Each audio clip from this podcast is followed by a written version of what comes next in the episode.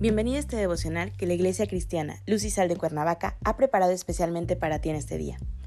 Te animo a que prepares tu corazón y dispongas todo lo necesario para escuchar la palabra que nuestro Dios ha preparado especialmente para ti el día de hoy.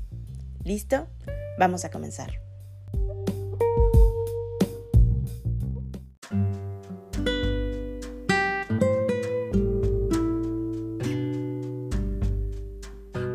Hola, ¿qué tal? Bienvenido a este devocional que la Iglesia Cristiana Luz y Sal de Cuernavaca ha preparado especialmente para ti.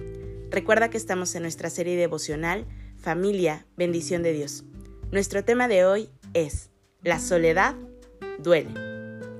Hoy te voy a pedir que me acompañes a dos pasajes importantes para nuestro tema. El primero de ellos se encuentra en Primera de Timoteo 5, versículo 8. La palabra del Señor dice, porque si alguno no provee para los suyos y mayormente para los de su casa, ha negado la fe y es peor que un incrédulo. El segundo pasaje se encuentra en 2 Timoteo 4, versículos 16 y 17. La palabra nos dice, En mi primera defensa ninguno estuvo a mi lado, sino que todos me desampararon. No les he tomado en cuenta, pero el Señor estuvo a mi lado y me dio fuerzas para que por mí fuese cumplida la predicación y que todos los gentiles oyesen. Así fui librado de la boca del león. El siglo XXI llegó, y con él un desafío crucial que se refiere a la estabilidad de la integridad en la familia. Es imposible negar que los medios masivos han cambiado el estilo de vida de las familias. Quizás hace años podríamos decir que la televisión frecuentemente era un medio que ayudaba a ridiculizar los conceptos defendidos por las familias tradicionales, optando por exaltar en sus tantas novelas y programas a los que asiduamente tenían televidentes la infidelidad conyugal y el libertinaje, entre tantos otros males que podríamos encontrar. Sin embargo, el día de hoy el acceso es aún mucho más fácil. Tenemos al alcance de un clic en nuestros teléfonos celulares, en nuestras tablets, incluso nuestras mismas televisiones con Smart TV. Ingresar a cualquier video de YouTube, a cualquier página de Internet, en donde todo esto parece normal. Además de eso, actualmente muchas parejas no consideran la promesa de que permanecerán juntos hasta que el amor perdure. Por eso, también aumenta día tras día el número de hijos que crecen sufriendo la ausencia de uno de sus padres a su lado. El materialismo derribó las puertas de los hogares y sacudió las estructuras de la familia. Movidas por la ambición, las personas imaginan los más diversos medios para saciarse, incluso si eso representa el alejamiento diario y prolongado de su casa. Sumergidas como están en la competitividad del mercado de trabajo y en la ambición por conseguir un resultado económico rápido y abundante. Además, la moral derrocada también ha contribuido a destruir la familia. Actualmente, todo es relativo. Las acciones y decisiones son tomadas de acuerdo con lo que cause más placer a la persona o a darle mayor provecho, aquello a lo que le saque más beneficio. Hasta los valores que diferencian lo correcto de lo incorrecto y que dan soporte al compromiso del casamiento están desapareciendo.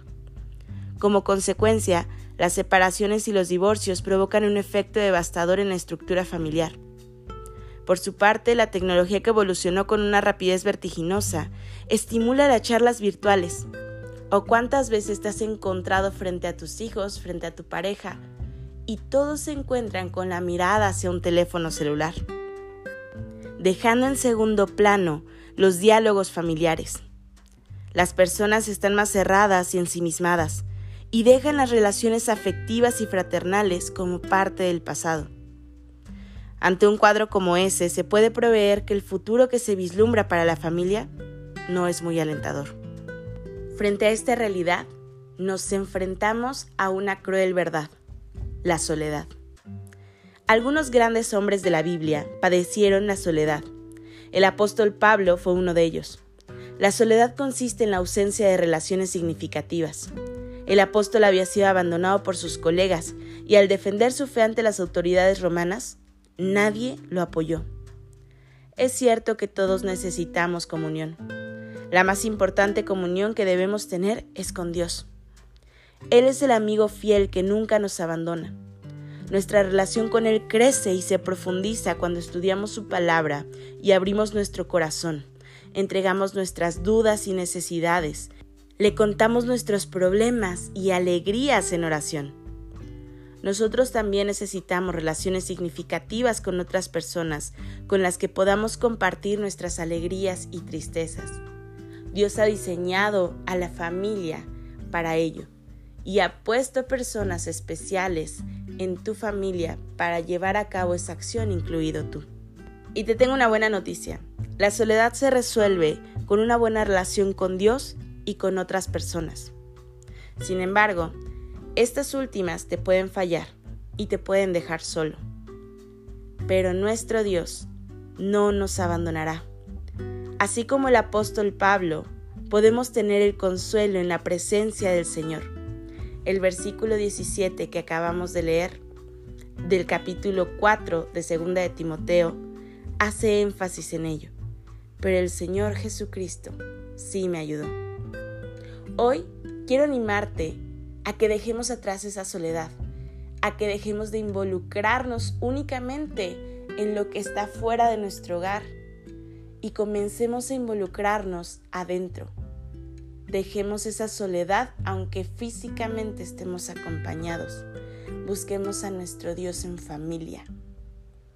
Padre Celestial, en el nombre de Jesús, te damos gracias, Señor, este día porque tú eres bueno, porque una vez más, Señor, podemos despertar y sabernos confiados en ti. Padre, te pedimos que nos tomes en tus manos. Entregamos este día a ti, Señor, y pedimos que sea tu presencia acompañándonos en todo momento. Llénanos de tu gracia y tu sabiduría. Permítenos, Señor, nunca sentirnos solos y sabernos, Señor, acompañados de tu presencia cada día. En Cristo Jesús oramos. Amén.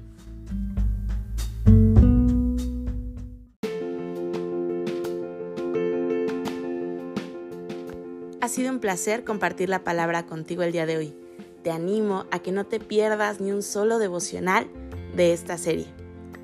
Te espero aquí el día de mañana. Y recuerda, conecta con Dios.